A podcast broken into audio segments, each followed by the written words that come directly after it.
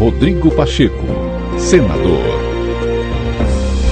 Após o resultado oficial das eleições, o presidente do Senado Federal e do Congresso Nacional, Rodrigo Pacheco, afirmou que o presidente da República recém-eleito, Luiz Inácio Lula da Silva, terá, entre outros, o papel de reunificar o país e colocar um ponto final ao ódio e à intolerância. Ele adiantou que o Congresso seguirá trabalhando para resolver os problemas considerados por ele como os reais do país. Pelo Twitter, Pacheco também confirmou que ligou para o presidente Lula nesta segunda-feira e disse que ele encontrará no Senado toda a colaboração com a devida interlocução democrática para resolver os urgentes problemas enfrentados pelos brasileiros. Portanto,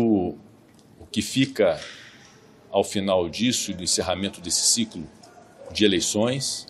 é um balanço muito positivo do que foi esse processo eleitoral, mas ao mesmo tempo uma clara divisão da sociedade brasileira expressada por votações quase simétricas, muito próximas uma das outras, para um candidato e para outro candidato. O papel dos novos mandatários é seguramente o de buscarem reunificar o Brasil, buscarem encontrar, através da união, as soluções que são reclamadas pela sociedade brasileira. Dando um basta ao, ódio, à intolerância, ao desrespeito às divergências. Nós temos um país plural, diverso, e o exemplo dos mandatários, o exemplo das instituições é fundamental que sejam dados para que a sociedade brasileira possa se reunir novamente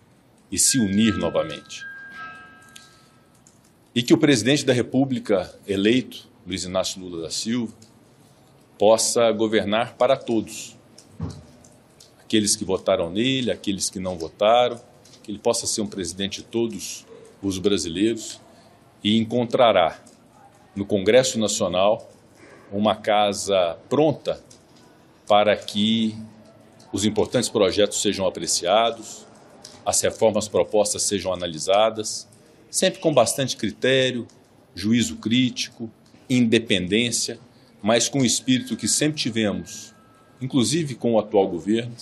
de colaboração colaboração naquilo que verdadeiramente interessa ao Brasil. Portanto, as minhas expectativas como presidente do Senado e do Congresso Nacional é que possamos, a partir do encerramento desse ciclo eleitoral, entrarmos numa nova era, numa nova fase, num novo ciclo de mais união, de mais respeito, de responsabilidade de todos os mandatários e que tenhamos otimismo de que dias melhores nós teremos no Brasil. Desejo a ambos que, a partir de 1 de janeiro de 2023, quando aqui estaremos nesse ambiente a dar-lhes posse nos mandatos de presidente da República e vice-presidente da República, possam exercer os seus mandatos com dignidade, com êxito, com produtividade, com espírito público, espírito democrático, contribuindo para as efetivas soluções dos problemas reais do povo brasileiro.